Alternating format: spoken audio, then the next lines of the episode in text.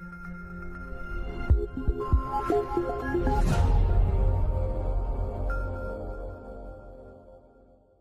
Mucha gente me ha estado preguntando constantemente qué va a pasar con los nuevos Incoterms 2020.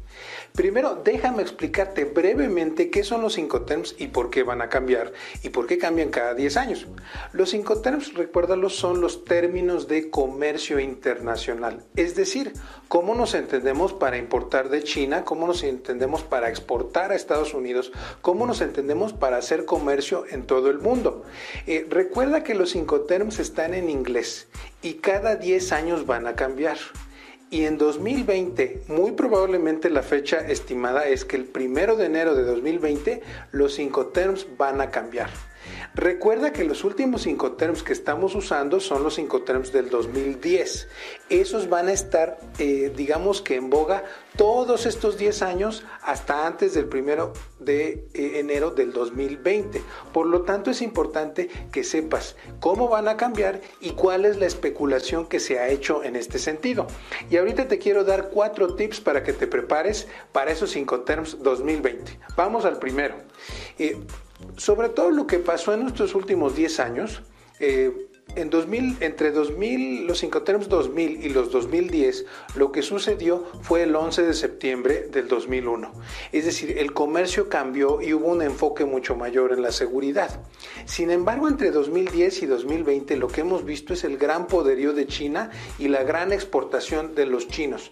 ¿Qué es lo que pasó? Que este cambio del 2020 está muy cambiado, digamos, por el lado de los chinos. ¿Qué fue lo que pasó? Los chinos, eh, por lo menos en sus 5 o 10 puertos más grandes, se han convertido en los puertos más grandes del mundo. Eso por un lado. Y por el otro lado, el crecimiento del transporte marítimo ha obligado a hacer algunos cambios en los cinco terms. Entonces vemos que hay una mano china, hay un poder chino y hay un poder hindú que va a cambiar bastante los cinco terms. Te pongo un ejemplo, si tú importas ropa o textiles de la India, eh, esto te va a afectar brutalmente. Dos, el comercio ha cambiado bastante. Entre 2010 y 2020, los países en vías de desarrollo, como es el caso de Perú, que tuvo un crecimiento muy importante, Panamá, los propios chilenos, eh, el mismo México, Brasil, en fin, los países en vías de desarrollo crecieron y se volvieron cada vez más importantes. Esto cambia totalmente las reglas del comercio. También todo esto que pasó en Egipto y que ha pasado en el Medio Oriente está cambiando el comercio internacional. Y espera porque no solamente eso, sino el factor Trump es un factor que va a cerrar muchísimo el comercio internacional y tienes que estar muy pendiente de eso. El tip número 3 o el punto número 3 que te quiero hablar es que los Incoterms 2020 van a cambiar por los usos y costumbres del comercio internacional. ¿Qué quiere decir esto? Que el comercio cada cierto tiempo se transforma. Las mercancías que se exportan y se importan cambian. Eh, hay años en los que solamente se exporta cierto tipo de ropa. Hay otros años en los que cambia el tipo de ropa que se consume. Si has visto una empresa como Zara de España, eh, ellos han puesto de moda la moda rápida. Y esto significa que eh, la exportación y la importación de ropa cambia muchísimo cuando se cambia el gusto de colores, cuando se cambia la talla, el tipo de talla. La moda está cambiando muy rápidamente y eso te obliga a cambiar el lenguaje del comercio internacional. Por eso es que en 2020 va a cambiar el lenguaje del comercio internacional.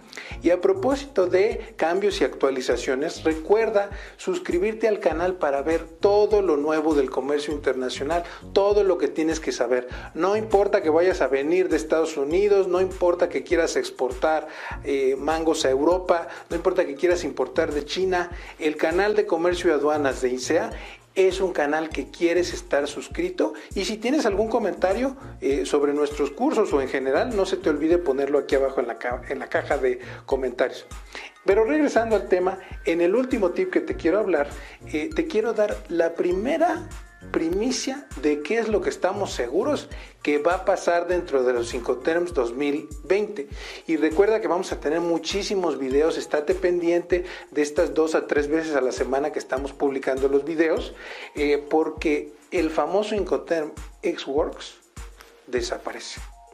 Recuerda que el Xworks es el Incoterm que está puesto en fábrica, donde tú no tienes que hacer nada Pues resulta que eso ya no funciona, mucha gente se ha quejado, nadie lo utiliza como tal y es tiempo de cambiar. Esto va a terminar, va a cambiar. Estamos esperando a ver las reglas específicas y vamos eh, pronto a hablarte de esas reglas específicas.